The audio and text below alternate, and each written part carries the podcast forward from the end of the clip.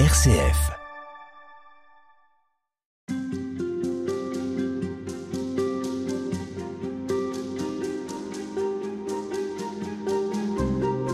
Quand on voit ce qu'on voit et qu'on entend ce qu'on entend, on a quand même quelques raisons de désespérer parfois. Désespérer des hommes, désespérer du monde, et pourquoi pas désespérer de Dieu.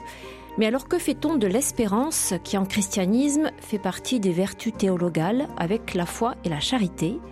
Loïc Bournet, bonjour. Bonjour. Vous êtes frère dominicain Oui, dans une communauté qui se trouve à Clermont-Ferrand. c'est cela, une petite communauté, oui. Vous êtes engagé dans l'enseignement euh, catholique d'ailleurs ou Oui, l'enseignement oui, oui, euh, oui, oui. Euh, voilà, dans un établissement privé catholique, euh, professeur de mathématiques à mi-temps. Alors, on va parler avec vous de cette euh, vertu d'espérance, les raisons de désespérer, mais aussi les raisons d'espérer, puisque ça signifie pour les chrétiens, pour les baptisés, que d'espérer. On a tous tendance à faire le constat euh, que tout fout le camp, que le monde va mal, qu'on n'a plus confiance, euh, qu'on ne sait plus à quel sein se vouer. L'espérance, c'est une thématique, c'est une question qui traverse l'ensemble de la société, d'après vous, avant même d'être un questionnement chrétien? Je pense que oui, c'est d'ailleurs un peu ce qui m'a conduit à creuser un peu cette euh, question. Je ne suis pas sûr que ça soit tout à fait propre à notre époque, mais peut-être en tout cas un accent plus fort, on va dire, dans ces dernières années, d'une certaine inquiétude ambiante. Euh, voilà, ne sachant pas de quoi demain sera fait. Dans tous les domaines? Je pense dans beaucoup de domaines. Je pense que c'est lié d'abord peut-être en partie à l'accélération des rythmes de vie. On va dire peut-être, bon c'est un bien grand mot, mais un effet collatéral de la mondialisation. Et donc la perspective aussi pour beaucoup de gens que ce qui se passe et ce qui se vit n'est plus à leur mesure. Euh, Et donc que la maîtrise leur échappe. Ça nous dépasse. Voilà, voilà. Il y a, je crois qu'il y a quelque chose de cela. Et puis avec euh, peut-être aussi différents signes euh, préoccupants, à la fois par rapport à l'évolution de la société, le durcissement de certaines positions, par rapport aux questions écologiques, bien sûr, et puis évidemment on pourrait continuer la liste. Est-ce que ça a un rapport également avec euh, la question du bonheur? L'espérance ou l'espoir, on y reviendra, a-t-il quelque chose à voir avec l'idée de bonheur?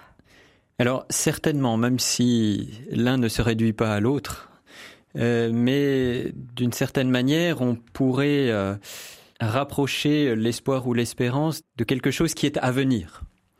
Alors, qu'on n'a pas encore ou qu'on ne vit pas encore.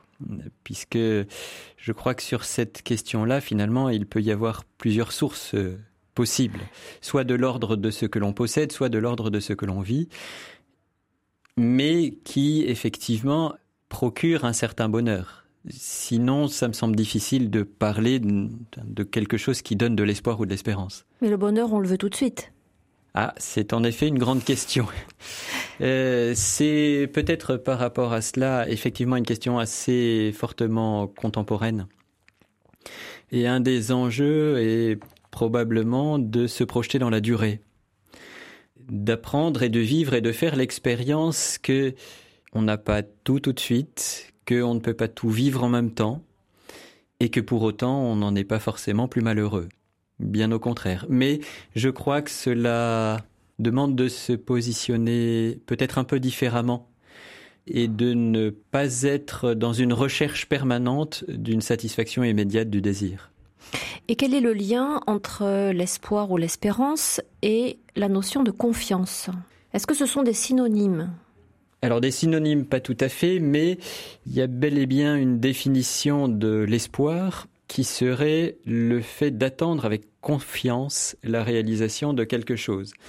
C'est-à-dire que euh, il y a cette dimension de l'attente, oui, parce que euh, on est dans autre chose que l'immédiateté, mais d'une attente qui n'est pas dans le stress, dans l'appréhension, dans l'angoisse, mais bien plutôt dans la confiance. Et donc qui oriente positivement vers le futur, vers quelque chose qui est à venir. Ça, c'est l'espoir? C'est une définition de l'espoir. Oui, l'espérance.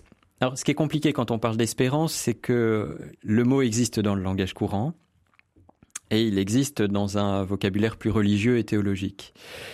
Dans le langage courant, si on y réfléchit un peu, on peut parler d'espérance euh, sur le plan humain, sur le plan de nos relations humaines, souvent pour dire que cela se rapporte plus à des personnes qu'à des choses. On va dire qu'on met son espérance dans quelqu'un. Et il y a bien là quelque chose qui exprime une mise en relation avec quelqu'un d'autre. Et finalement, dans la même lignée, l'espérance chrétienne vise bien aussi la relation à Dieu.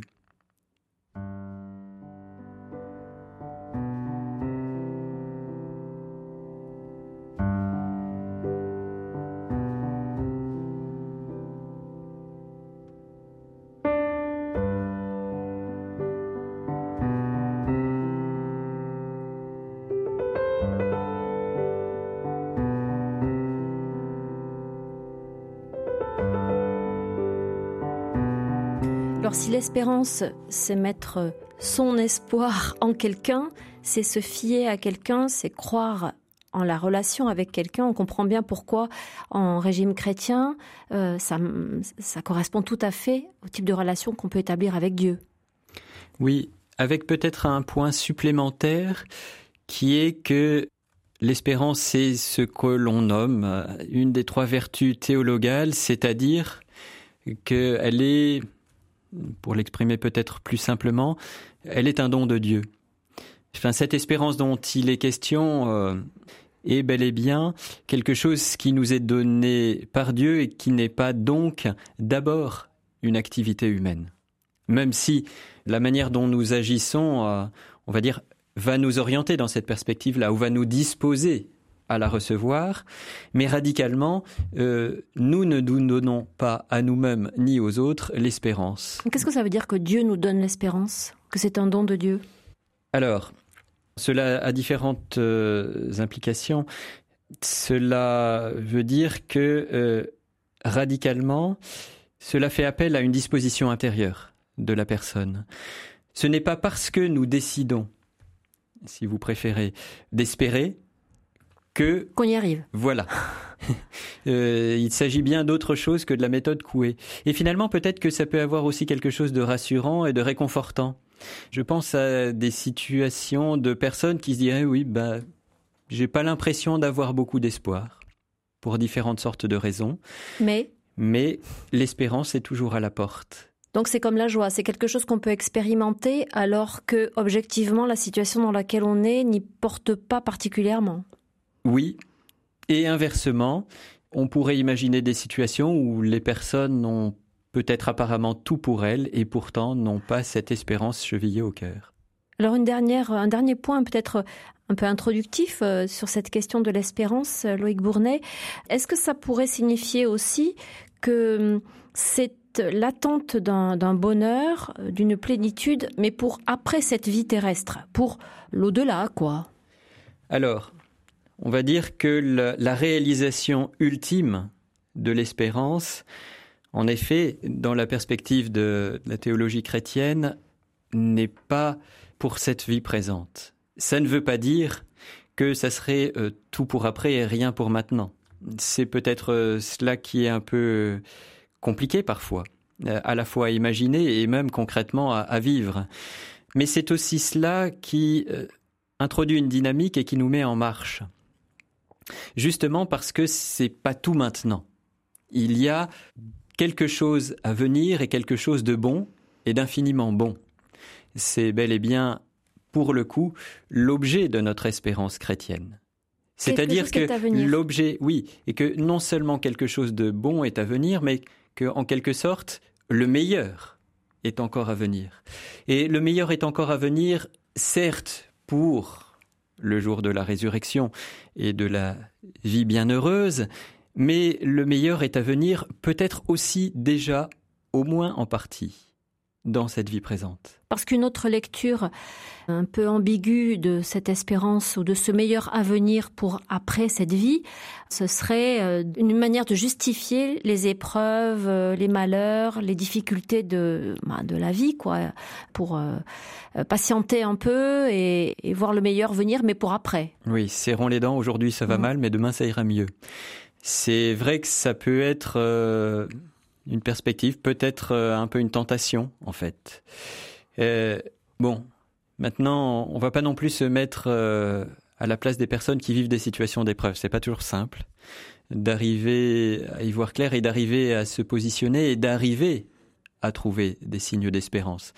Euh, donc de fait, il peut y avoir des situations où avoir cette espérance que après cette euh, épreuve que je vis aujourd'hui, après peut advenir quelque chose de bon, euh, voilà, ça, peut faire entrer réellement dans une espérance chrétienne.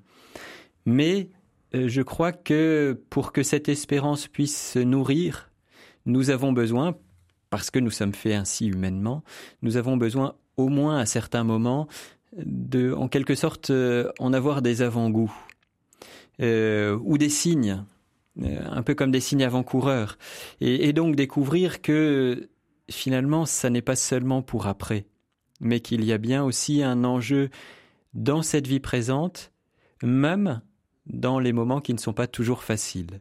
Ce n'est pas parce que des personnes traversent un certain nombre de difficultés que euh, elles vont nécessairement perdre l'espérance.